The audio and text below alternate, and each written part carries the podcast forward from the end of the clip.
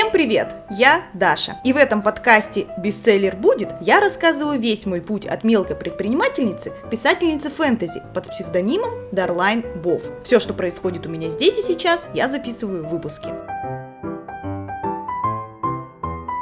Вы слушаете бонусный выпуск. Что делать дальше? Я спросила совета у Ислама Ханипаева. Савади, друзья! Да-да, я решила записать мой первый бонусный выпуск, потому что ну невозможно уже так было жить дальше. Итак, для всех слушателей еще раз напомню, что в прошлом выпуске я рассказывала, как потихоньку начинаю ощущать себя неудачницей, так как я проигрываю все возможные конкурсы и мне не отвечает издательство по моей рукописи. И тут мне в голову пришла мыслишка, а почему бы мне не спросить совета у опытного и известного писателя, что мне делать дальше?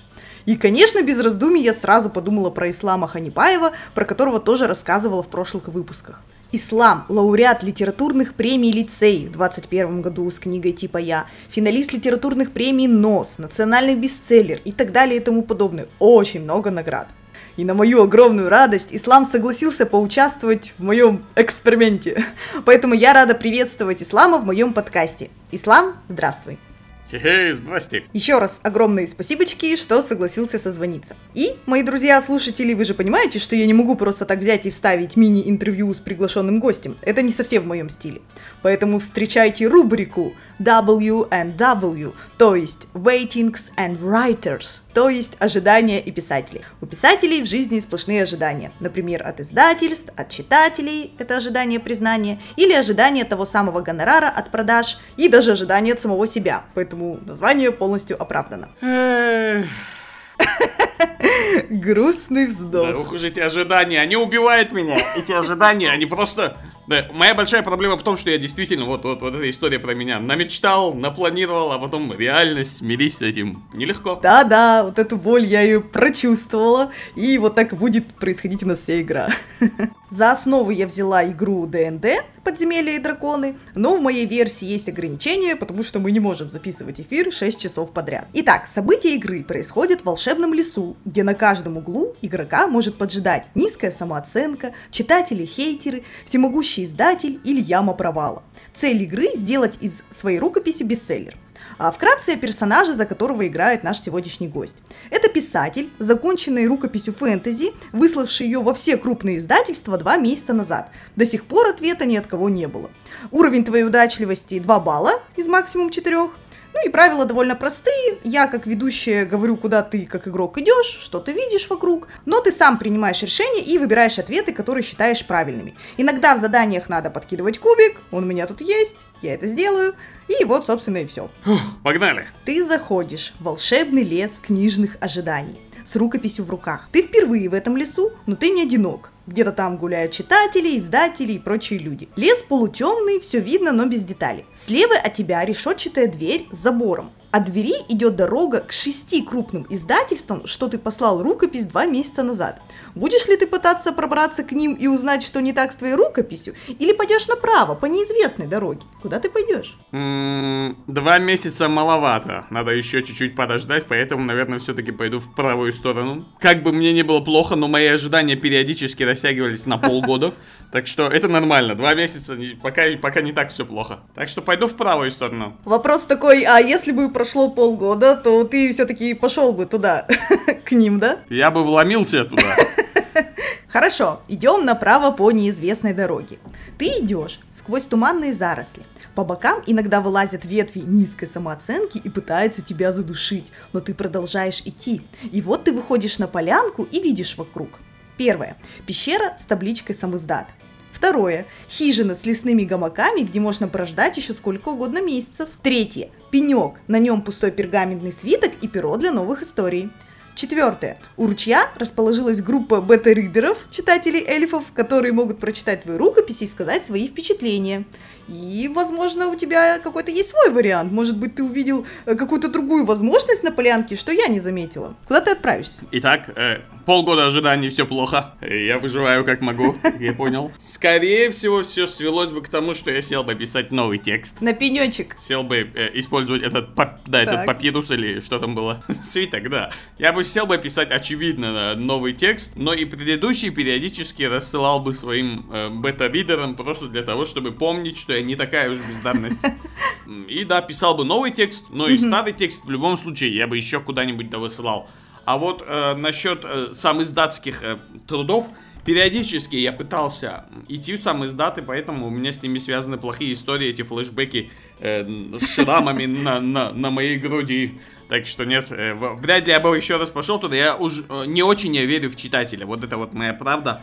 Э, я не очень верю в целом в российского читателя, угу. и поэтому я бы вряд ли пошел бы в сам издат, чтобы кто-нибудь откуда-нибудь меня прочитал. А, то есть ты не веришь в читателя, но при этом ты веришь в издательство, которое может донести до читателя. До читателя. Издательство это такая цель, которая, а может нет, а может да. А, ну... Не, не поймешь там, в общем, да, там хотя бы есть какой-то проблеск надежды, но в читателя я просто предпринимал попытки сам издатские, и никогда ничего там не получалось у меня в этом деле. Может потому, что я должен должен был быть более хитер в выборе себе как, какого-нибудь псевдонима, Джон Джонович какой-нибудь. Но меня, меня сильно на это дело не хватало, и поэтому, да, поэтому меня в основном, как мне кажется, никто никогда и не пытался читать в самоиздатских разных сайтах. Кажется, году 15-16 вот я какие-то там попытки делал.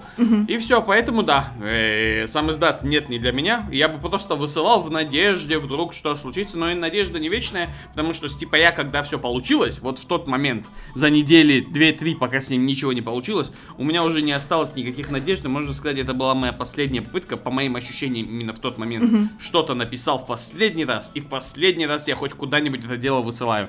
И вот, э, случилось то, что случилось, так что верьте в себя, несмотря на все эти ужасы. То есть, нужно высылать книгу как последнюю, да? Нужно себя, получается, так настраивать. Да, а потом готовиться к тому, чтобы писать новую последнюю. Ну, это, это сложно, это немножко кукуха едет. Так, ну все-таки мы идем сначала к ручейку дать почитать или на пенек? Пенек, пенек, пенек. К черту этих бета всяких, да, пишем дальше. Но прежде чем приступить к новой истории, тебе нужно пройти испытание лесных нимф. Ты готов? А какого они пола? Это, это все не важно, не важно, это же сказка. В любом случае будет хорошо. Я готов, ладно.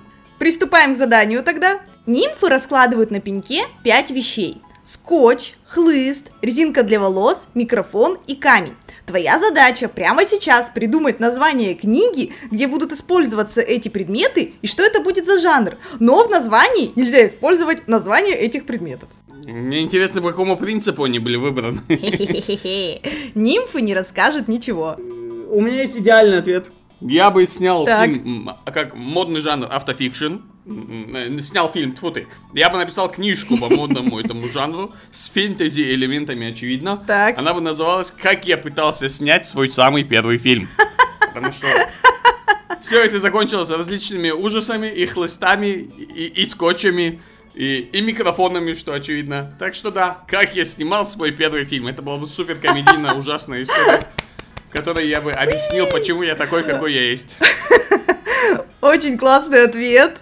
Нимфы радуются, кланяются, танцуют в стороночке и пропускают тебя дальше. Лезгинку? Да-да-да, и лезгинку. Окей, Хорошо, ты прошел испытание и сел писать новую книгу, но тебя изнутри постепенно съедают мысли о том, что ты пишешь впустую, и что вторую книгу также никто не издаст, как и первую. Здесь нужно подкинуть кубик на самооценку. Нужно, чтобы выпало хотя бы 10. Если больше, хорошо. Если нет, то все плохо. Итак, я кидаю кубик. К сожалению, выпало 7. И я сейчас не вру, тут реальная О, семерочка. Из 10 7. Из 20! Из 27. И это значит, что твоя самооценка ничтожна, и ты поддался плохому настроению и не смог дописать свою э, вторую книгу. А что ты будешь делать дальше? Очень на меня похоже. Слишком на меня похоже. Мне кажется, что ты там параллельно мою биографию читаешь и под, под, подделываешь данные. Все может быть. Так, что я буду делать дальше, ввиду того, что я бросил свою книжку, да, а, не дописав да. ее? Я жду полгода, а потом сажусь писать следующую книгу. У меня так и было всегда. Я иду заряжаться, иду в большой путь, вот что важно. Я иду в путь эм, великого героя-неудачника. Так. И хожу полгода по, вс- по миру, э, насыщаюсь различными э, культурами, историями, событиями, вдохновляюсь всячески, чтобы напомнить себе, что я не такой бездарный мужик, как вы показали эти кубики. И потом я возвращаюсь, и теперь я готов. Вот, вот, вот, наверное, вот так. Я бы, короче, устроил бы себе путь, как там это дело называется? Ага, Пере-. Перезапуск. Какой-нибудь Таиланде, например. Сейчас здесь все очень жарко, поэтому тяжело тут напрягать мозги. Помнишь, ты сказал, что ты, в принципе-то, не против подойти к ручейку, к бета-ридерам и дать им почитать? Может быть, сейчас, пока ты перезагружаешься, мы сходим туда, к ручейку? Я готов сходить к ручейку, но ручеек в основном состоит из э, членов семьи и моих друзей, которые в любом случае меня хвалят, и которые не читают книг, поэтому для них всякая книжка уже результат. Так что да, я бы пошел туда, и они бы сказали, эй, красавчик, брат, удачи! И все, на этом все закончилось. А если это будут совершенно незнакомые люди, ну, то есть совсем тебя не знающие? Ведь бета-ридеры, по идее, они должны быть как раз такими, потому что действительно наши родственники, они нас очень сильно хвалят, всегда поддерживают, за что им спасибо. Но именно вот левые люди, ты готов им отдать? Я бы напрягся. Но да, вообще без проблем. Э, в моем положении, в положении неудачника, у которого из 20 выпадает семерка, э, наверное, да. Мне вообще без разницы, кому дать текст почитать, лишь бы получить какую-нибудь э, трезвую оценку, потому что, да, на самом начальном моем пути трезвой оценки мне не хватало, и мне оставалось просто верить, что вообще-то я на что-то способен. В принципе, э, справедливости ради, я всегда знал, что я на что-то способен, и моя самооценка никогда особо сильно вниз не спускалась. Но сейчас, если посмотреть на мои старые тексты, с которыми я пытался начать свою литературную карьеру, они бездарные, написаны бездарно. Но это, без сомнения, интересные истории. Я всегда на этом настаивал, и по сей день для меня нет проблем придумать хорошую, интересную историю. Проблема всегда в том, как бы ее красиво и нормально по литературному описать, а вот это моя большая проблема, и э, я периодически пытаюсь ее вы- выправить, улучшить туда-сюда. Поэтому да, э, я бы, э, вот в случае с моими домашними бета-ридерами, я всегда получал очевидный ответ. Да, им нравится, но я понимал, что им нравится, потому что это интересно. И они не, не плюются и не ругаются, потому что они не очень э, в литературном смысле слова. эм, у них не так много выбора, поэтому они такие, «Хе-хе, это уже интересно читать, уже хорошо. Так что да, эм, Будь у меня возможность, я бы вернулся в лет 5-6 назад и просто все это дело переписал. И сегодня вполне себе это могло бы быть издано в любом из жанровых издательств. Так, ну хорошо, хорошо, давай тогда действительно пойдем к ручейку. Там сидят изысканные литерату- литературоведы, которые не знакомы с твоей жизнью, с твоим миром, и они действительно могут почитать и дать обратную связь. А, а что они будут читать? Как я, как я снимал фильм «Недописанную вещь» или что? А они будут читать вот эту первую рукопись, а, на которую издательство уже не отвечает полгода. Да, вот ты к ним подходишь и скажи, будешь ли ты с ними заключать какой-то договор конфиденциальности или просто так дашь почитать? А, дам почитать. А ты не боишься, что эльфы возьмут и выложат это куда-нибудь? В реальном мире э, я с этим не сталкивался, чтобы, э, чтобы кто-нибудь, какие-нибудь эльфы или даже издательства, чтобы кто-нибудь когда-нибудь взял и слил или украл твою рукопись. Поэтому в мире издательств, в мире писателей это слишком... Это такая вещь, когда, если они слышат опасения начинающих э, писателей о том, что их рукопись украдут, именно про издательство я говорю, или про каких-то профессионалов, скажем, деятельности. Если мои эти ребята у рычага, они тоже профессионалы, они просто люди с улицы. Ну, то есть такие серьезные бета-ридеры, скажем, известные, может быть, в литературе люди, то они просто глаза закатывают, когда они слышат о, об опасениях о том, что кто-то где-то сворует, украдет и, и выложит вашу а, рукопись, потому что это слишком... Вы, как э, начинающий писатель, вы, в смысле, любой, кто это слушает, а, вы слишком маленькая акция в рамках портфеля издательства и рисковать тем, что потом однажды какой-то скандал будет, что издательство слило. В общем, э, эта репутация слишком дорога для того, чтобы взять и, и короче, чью-то штуку своровать. Поэтому нет, на тысячу, на тысячу процентов э, тут и, и, и можно сразу выбросить все эти опасения о том, что украдут или сольют, и смело отдавать. Если это серьезное лицо, э, а не какая-нибудь там, не знаю, подворотня, где сомнительного, э, сомнительной наружности люди стоят и говорят, «Пс, а есть рукопись? А если найду, да? Да, если найду. Хорошо, э, ты даешь им рукопись, они ее читают, там 5-7 дней, и здесь нужно подкинуть кубик на удачу, понравилось ли им или нет. А, нужно, чтобы выпало 12 или больше. Итак, я кидаю кубик. Хе-хей, кубик! 11! Почти, почти ты был рядом. Сов в клозе.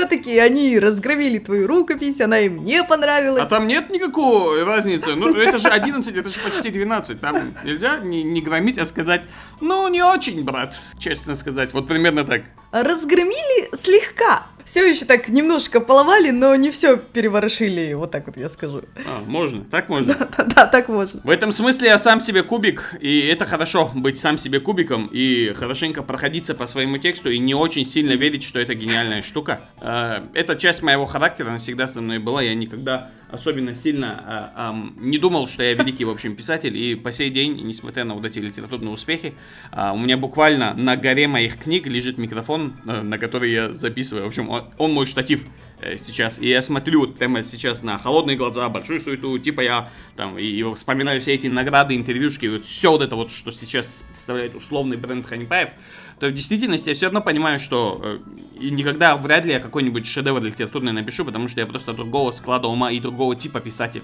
Мне главное, чтобы это было интересно, захватывающе, в первую очередь, мне самому. Поэтому да, когда я ставлю финальную точку, я всегда понимаю, во-первых, а, это точно не какой-нибудь шедевр, mm-hmm. б, есть шанс, что я покорю этим текстом э, сердца читателей, и вроде бы как Uh, пока мне везет в этом смысле, все мои три книжки, они, ну, неплохо пошли у читателя, у э, экспертов, у издателей, в общем, всем все нравится, и люди в ожидании, а чего еще я могу написать.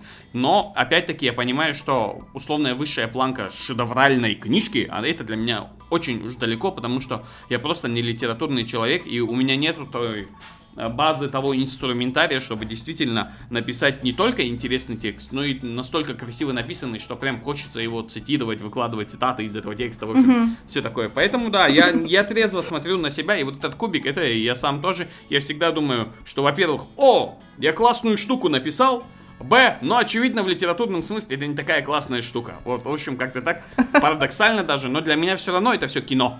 Um, я, я из кино, кино пришедший человек, и я все равно все свои книжки вижу как фильмы.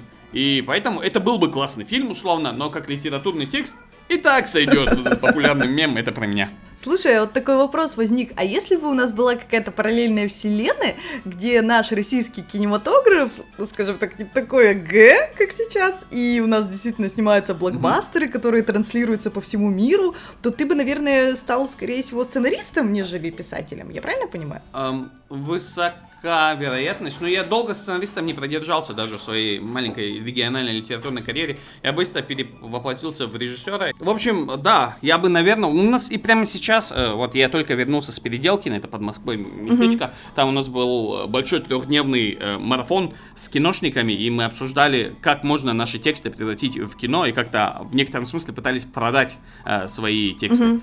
Поэтому да, я, я вижу э, свои тексты в кино, но быть сценаристом, я просто пообщавшись с ними в очередной раз, я понимаю, что это такая хорошо оплачиваемая, в разы лучше оплачиваемая, чем литература, но около рабская э, работа, которая предполагает, что у тебя нет никакого, никаких, э, эм, никакого, э, никакого эго, в общем. Ты готов 12 раз переписать текст просто потому, что кому-то что-то не понравилось из совета директоров. И тебе еще нужно считаться с тем, что помимо тебя в команде может быть еще 3, 4, 5 сценаристов и какой-то условный главный сценарист. Угу. Несмотря на то, что ты в любом случае получишь неплохие деньги, если у тебя есть этот условный контракт на, на написание сценария, но все это дело взвешивая, то ли, э, писательство, э, нет, э, работа сценаристом это работа. Угу. Это в первую очередь. Люди не понимают, что это на самом деле работа. И многие ребята, с которыми я был на мероприятии, нас было три десятка там, э, многие из них, услышав о цифрах, э, которые зарабатывают э, сценаристы, мечтали о том, чтобы бросить эту литературу и пойти сценаристами в эти киностудии. Но эти ребята и близко не понимают,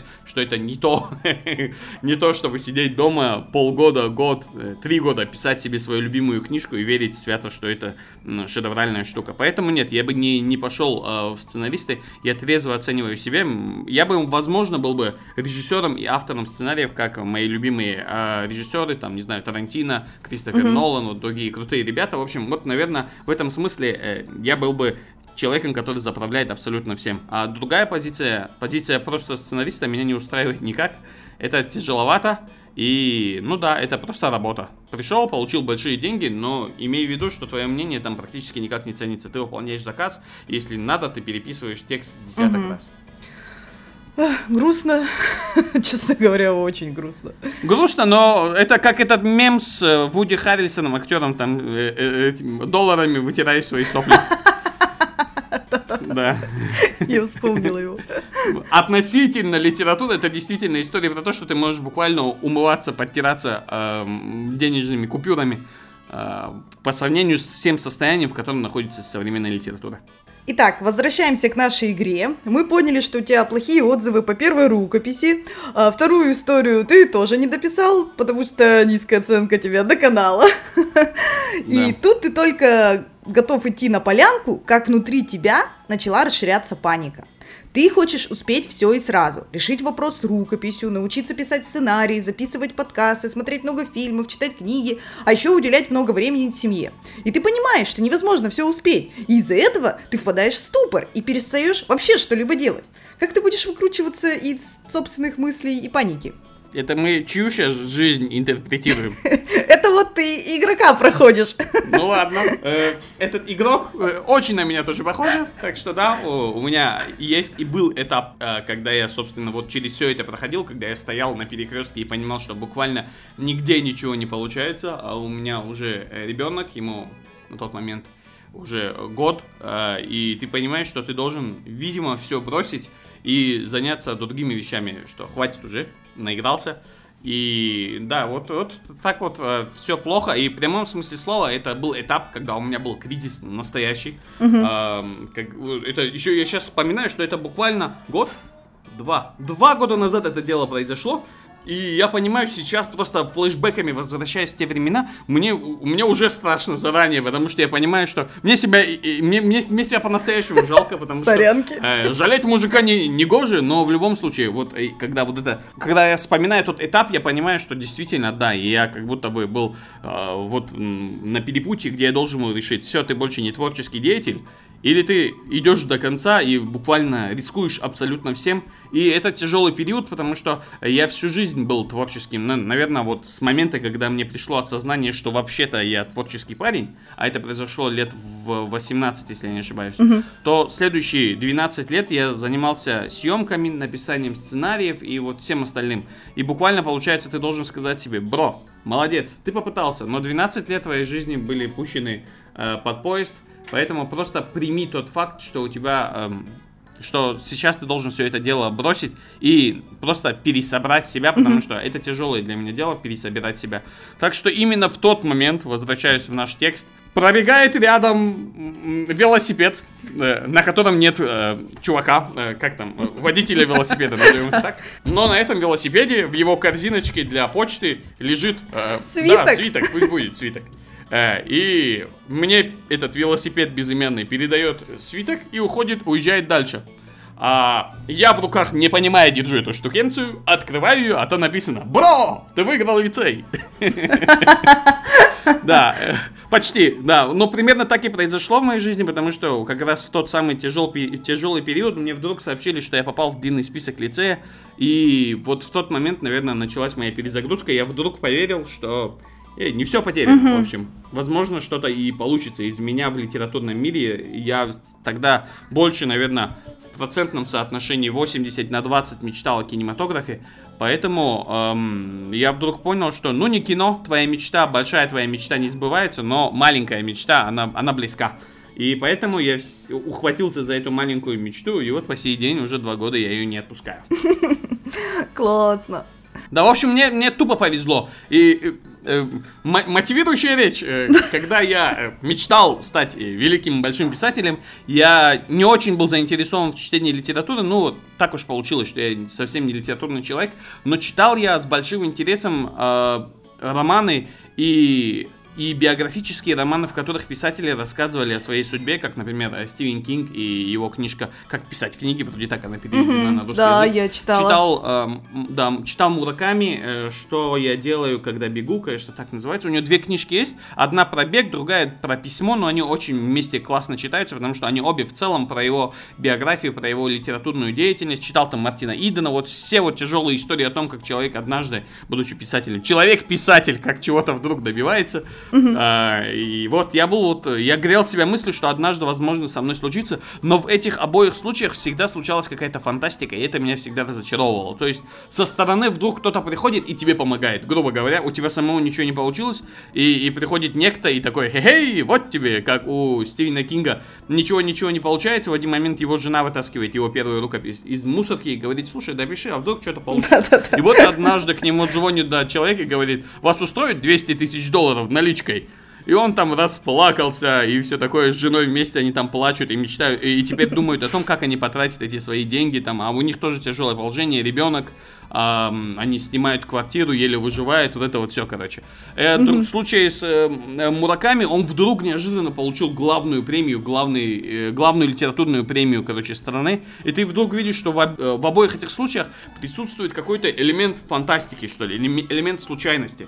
И вот, да, в этом смысле я точно так же думал, ну вот им везет, а в моем случае мне совершенно вот с этой стороны, мне никогда в жизни не везло, это правда. Я, мне всегда выпадало что-нибудь меньше на кубиках, короче, мне выпадало все не очень хорошо. Всегда близко рядом, но никогда не, получалось нормально ухватиться, скажем так. И, поэтому я не очень-то и верил, что из меня чего-то там получится.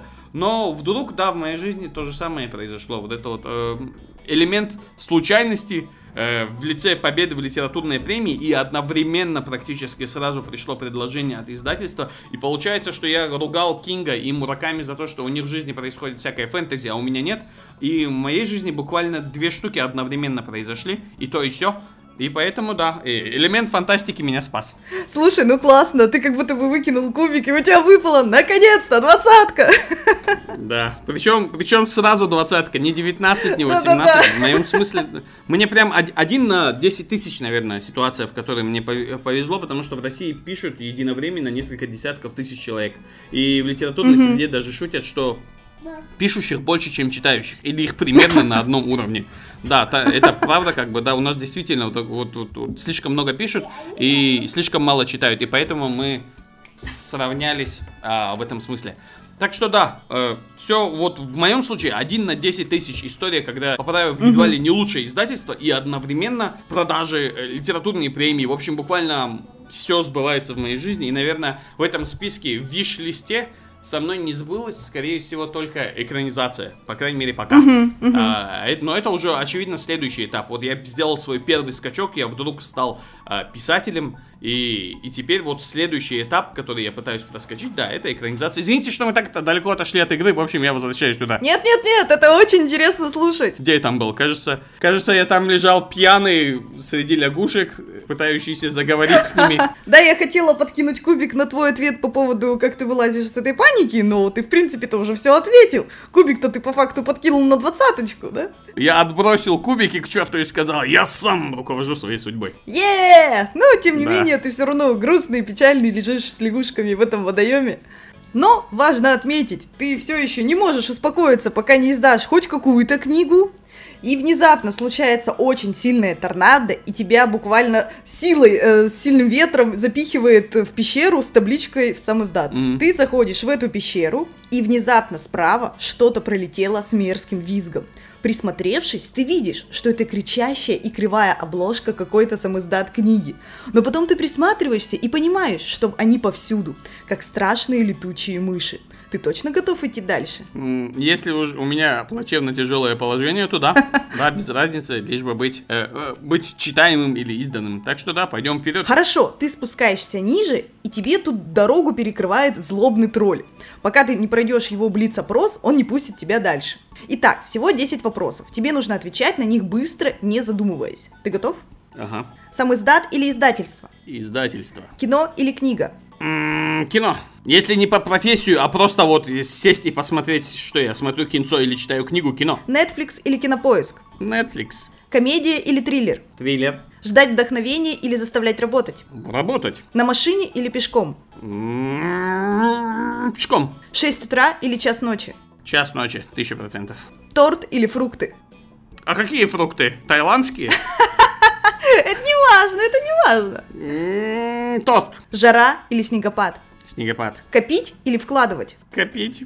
Поздравляю, ты прошел весь опрос. Чертов тролль. Почему, почему ты так задумывался? Торт или фрукты? Мне просто надо смотреть, что, что, что там из фруктов, потому что условный яблоко и, и груша это уже не мое. Что? Торт! Что думать? Торт, погнали. Окей, ты справился, тролль пропускает тебя дальше, и ты приходишь к разветвлению. Слева туннель к электронному самоиздату, справа к бумажному. Куда пойдешь? В бумажный сам издат, вероятно, придется вложиться самому. Электронный издат? Электронный издат. Да, учитывая, что в рамках игры я, я, я бедный, никому не нужный писатель, который в час ночи жрет торт и смотрит фильм на Netflix. Так что, что думать? И самооценка у тебя 7, не забудь. Да, да. Хорошо. Дальше пещера расширяется, и ты видишь перед собой груду камней с надписями «Аннотация», «Обложка», «Стоимость книги», «Реклама».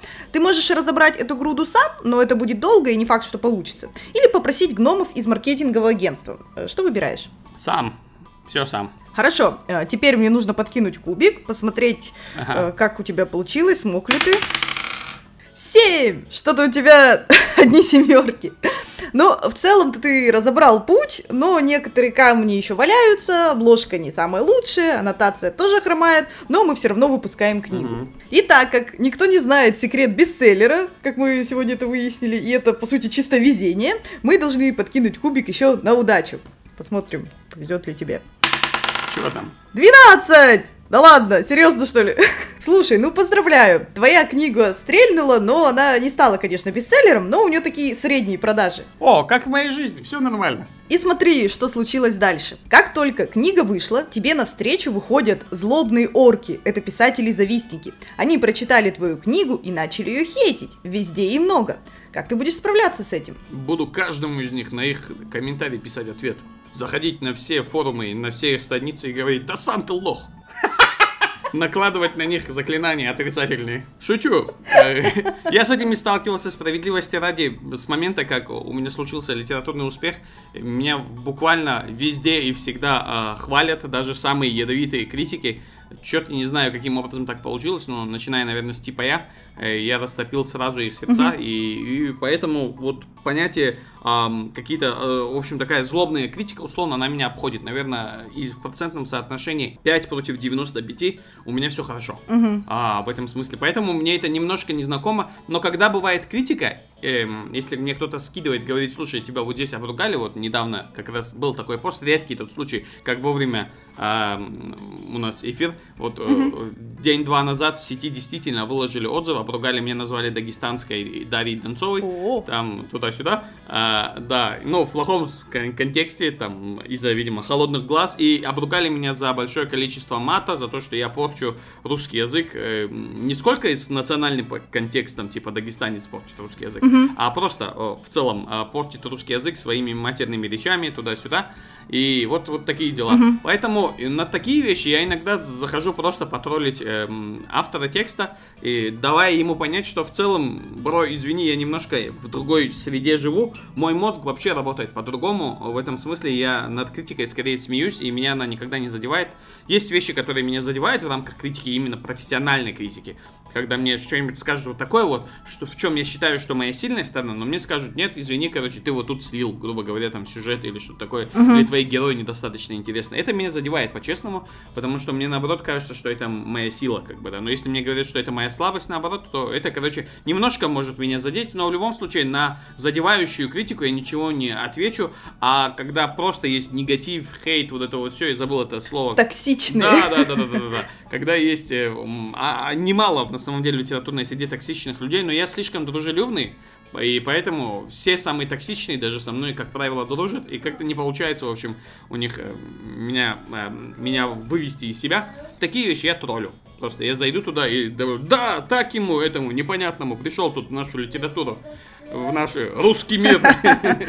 Поэтому, нет, меня абсолютно никак не задевает мнение других писателей. Тем более, как правило, если узнавать, я это неправильно всех под одну гребенку, но, как правило, люди, которые вот так вот критикуют, и не, очень обоснованно или чересчур ядовито, ну, у- них в жизни все не очень хорошо, э, в профессиональной среде литературной, и ты понимаешь, что этот человек как бы ничего не добился, и теперь сидит и критикует других. Ну, как это не всегда, нельзя сказать, потому что э, зачастую мои друзья-писатели сразу сразу с этим, э, с, эти, с этой картой нападают на своих критиков. Типа, да, этот сам ничего не добился и теперь сидит и критикует меня. Как, например, часто говорят о критиках mm-hmm. как неу, не, неудавшиеся а, авторы.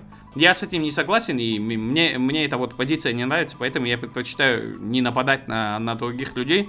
Но справедливости ради, если изучать каждого человека отдельно, то в большинстве случаев, да, эти э, люди, э, из них не очень получилось писатели, теперь они в сети пытаются как-то это дело наверстать, критикуют других. Ну, я тоже всегда с юмором отношусь к этому. Э, ну, давай попробуем проверить твой вариант. Э, твой вариант, по сути, это юмор и троллинг, да? Да, да. Э, вот такая вот защита. Сейчас мы быстренько кинем кубик. И это, к сожалению, 11. Тебя все равно сломали, и ты погрузился в депрессию. Что такое, что Здесь мы расходимся с моей реальной биографией. ну ладно, принимаю. Хорошо. А, в итоге мы с тобой прошли мою небольшую игру. У тебя получился такой средненький, ну, не бестселлер, но такие средние продажи. А в целом все хорошо. Единственное, у меня такой вопрос по поводу издательств, э, что ты не пошел налево, э, не пошел налево, а, в самом начале. Э, да, ты сказал, что ты пойдешь, когда пройдет действительно больше времени. А что бы ты сделал в таком случае? Ну, то есть ты бы начал им всем писать, там, как, как это было бы? Um, как правило, надо смотреть просто... Тут два пути издательских.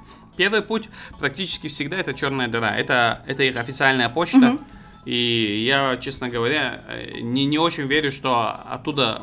Ну, слишком мало шансов, что вас заметят в этом смысле. Один, не знаю, один на тысячу, что ваш текст выберут, потому что ежедневно на почту издательства э, приходит 20, 30, 50 угу. рукописей. Э, с, обязатель... э, с обещанием автора, что это самая крутая вещь, которую вы когда-либо читали. Да, это, это нормально, ничего, нет смысла тут особенно говорить. Э, самотек это плохо. Лучше всего э, подружиться с, с работниками издательства, и, как правило, в большинстве случаев это классные люди, практически всегда, потому что в своей жизни я тоже очернял их достаточно часто, в том смысле, что никто, никогда не отвечают а, там грубят где-нибудь кому-нибудь. Но в действительности именно все люди, с которыми я взаимодействовал за, за эти два года, я взаимо- взаимодействовал я с огромным количеством людей, так уж получилось сразу, то это все, вот, в большинстве случаев, просто нормальные mm-hmm. люди, нормальные человеки, не роботы какие-нибудь. Поэтому в действительности можно с ними сдружиться и аккуратным образом э, выпросить их э, почту или их контакты и им самим предложить свой текст и попросить, а, если есть возможность, куда-нибудь в графике э, не на полгода, а в ближайшие как бы места засунуть текст и, и чтобы вам ответили. Собственно, а, сейчас точно так же я и помогаю начинающим дебютантам. Я не, сам не очень читаю тексты и дебютантов тоже, но я, я стараюсь сделать так, чтобы, по крайней мере, мое издательство быстрее дало ответ и, ну там, условные два месяца получить ответ. И вот как-то так. Поэтому я пытаюсь укоротить этот путь, э, потому что в, на, в эту официальную почту издательства я не очень верю. Поэтому э, я бы, скорее всего, выбрал путь личного знакомства э, с издателем. И единственный мой отказ за всю жизнь, который я получил, от издательства за все эти годы до того, пока я не случился как писатель, всегда у меня не было никаких ответов, то есть мне буквально никогда не отвечают ни на что, но эм, один раз мне ответили, и это был тот случай, когда я три месяца уговаривал одного из издателей прочитать мою книжку, он согласился, затем я сбросил ему книжку, и еще следующие три месяца, раз в месяц я писал ему и просто напоминал о себе, и, наконец, он ответил, но ответил коротко, ознакомился, не интересует. И конец. Угу. Как, да, как-то так э, все грустно получилось. Я до сих пор этому человеку не сообщил, что это вообще-то я ему писал столько лет назад. Ну, наверное, у него таких случаев тысячи были, но теперь мы с ним как бы знакомы. Я об этом э, отмалчиваюсь пока. Но, может быть, однажды я ему такой, хопа, получите, распишитесь. Когда тебе будет 80. Да, да, а он уже будет в гробу, я приду к нему, да? Рядом с камушком его поставлю э, э, распечатку этого текста. Как-то так, поэтому из пути э, идти в издательство издательства, то я бы предпочел и всем настоятельно рекомендую наводить личный контакт. Но здесь надо трезво просто смотреть на свой текст, потому что бывают случаи, когда вам скажут не очень, э, не очень, пишите дальше, и вы начинаете в ответ ругаться с издательством там, а почему, а что не так? Издательство вообще не обязано комментировать, почему они отказывают, и только из доброты собственной они могут сказать, ну здесь вот так, здесь не докручено, тут не очень хорошо, но бывают случаи, когда они просто... Э, Ну, не знаю, они вряд ли говорят человеку, слушайте, лучше вам заняться другим делом. Вот, вряд ли они так отвечают, но, но бывают случаи, когда издатель чаще всего уже довольно быстро, первые 10 страниц, понимает, что, это, что этому человеку вряд ли на данном этапе у него вряд ли чего-то получится в этом мире. Потому что, возвращаясь назад в мои тексты, а, наверное, если бы я их сегодня увидел с позиции издательства, вот 7-8-летней давности, я бы сказал, этот парень умеет придумывать интересные вещи. Проблема в том, что он писать не умеет. Вот как-то так. Поэтому, поэтому я бы сказал, мой иди в сценаристы, не знаю, как-нибудь так. И все. Поэтому наводите живые контакты с людьми и отправляйте им, и не очень наезжая, скажем так, раз в три недели можно интересоваться, прочитали, ознакомились ли они или нет. А если вы получите э, ответ, что нет, э, не заинтересованы, э, уточнить, э, во-первых, э, что не так с текстом, не особо нападая, но поинтересоваться, как бы, да, не могли бы вы отдать какой-то ответ, э, критику, э, что подправить, что не так, или вообще мне сесть за новый текст. Вы получите ответ и в конце поинтересуйтесь, вы не против, если я через полгода или через год напишу вам еще раз, предоставив следующую свою рукопись, 99% случаев получите ответ, да, конечно, скидывайте. Вот как-то так. Поэтому угу. э, ос- угу. не сжигая мосты, работать дальше, потому что это история о том, что ты должен писать, писать, писать. И как сегодня говорят, я просто довольно быстро появился в литературной среде, абсолютно не являясь ее частью. Я вот вспыхнул в момент и сейчас пытаюсь поддерживать этот огонек. Но э, реальность в том, что если смотреть со стороны, то кажется, что ну, этот чувак взяло и, и, и повезлось ему как Мураками. А это была, кажется, его первая рукопись, и ему повезло действительно с первой же рукописью. Но моя история, это не история про повезло, хотя и это тоже. Это во многом история о том, что вообще там мной э, изданный вот этот первый мой текст, типа я, это вообще-то шестая моя рукопись. То есть до этого я умудрился написать mm-hmm. 5 рукописей, которые в разы больше, чем она. Э, некоторые даже могут называться кирпичами в этом смысле. И просто из раза в раз я продолжал писать, потому что, ну, самый лучший совет, наверное, в литературе, можешь не писать, не пиши.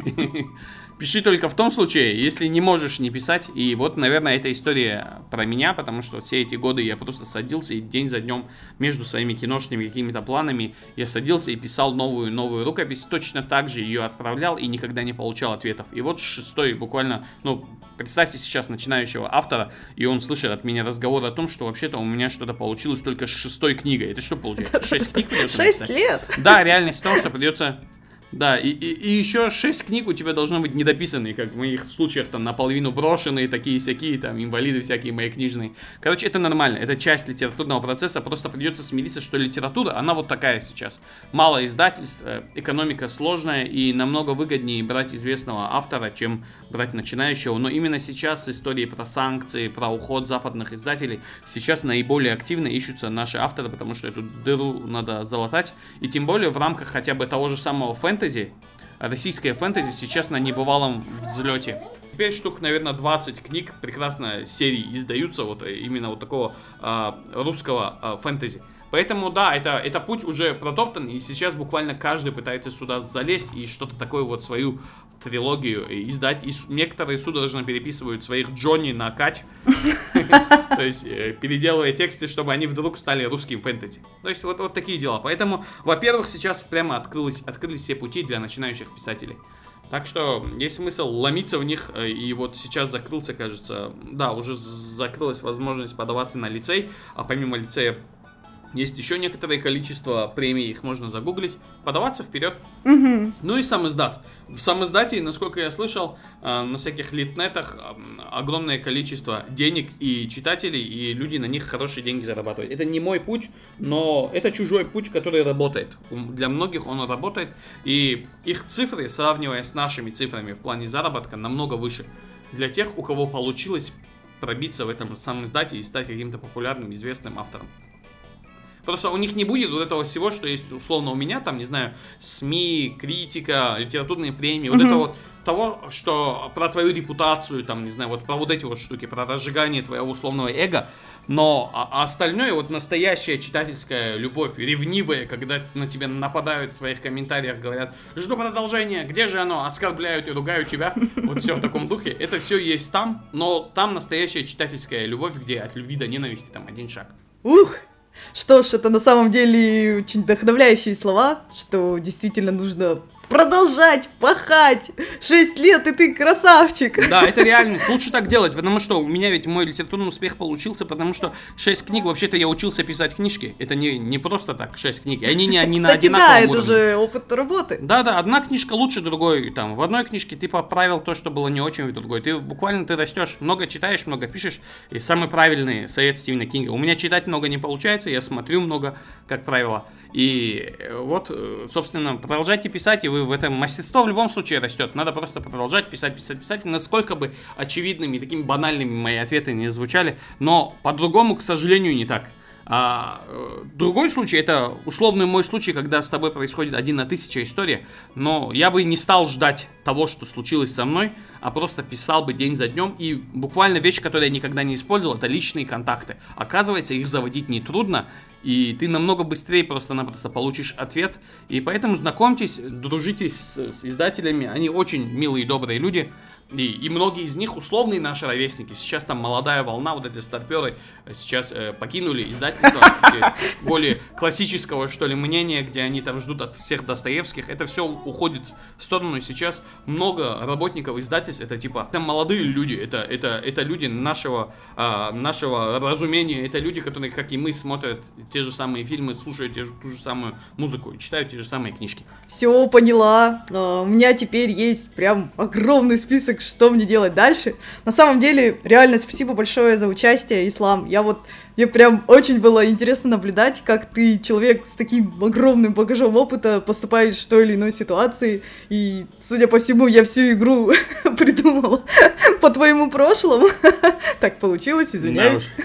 Но я в конце не спился, несмотря на моего героя, я в конце не спился. Концовка подкачала. Да. А, ну, в любом случае, да, спасибо большое, очень рада, что ты поучаствовал. Уи! Было очень Ура, ура, классно. спасибо. На этом мой бонусный выпуск заканчивается, и совсем скоро выйдет следующий эпизод, в котором я расскажу, что со мной случилось в марте. Спойлер! Наконец-то мою тьму подтопило жаркое солнышко Таиланда, надеюсь, и мне навстречу пришли хорошие новости.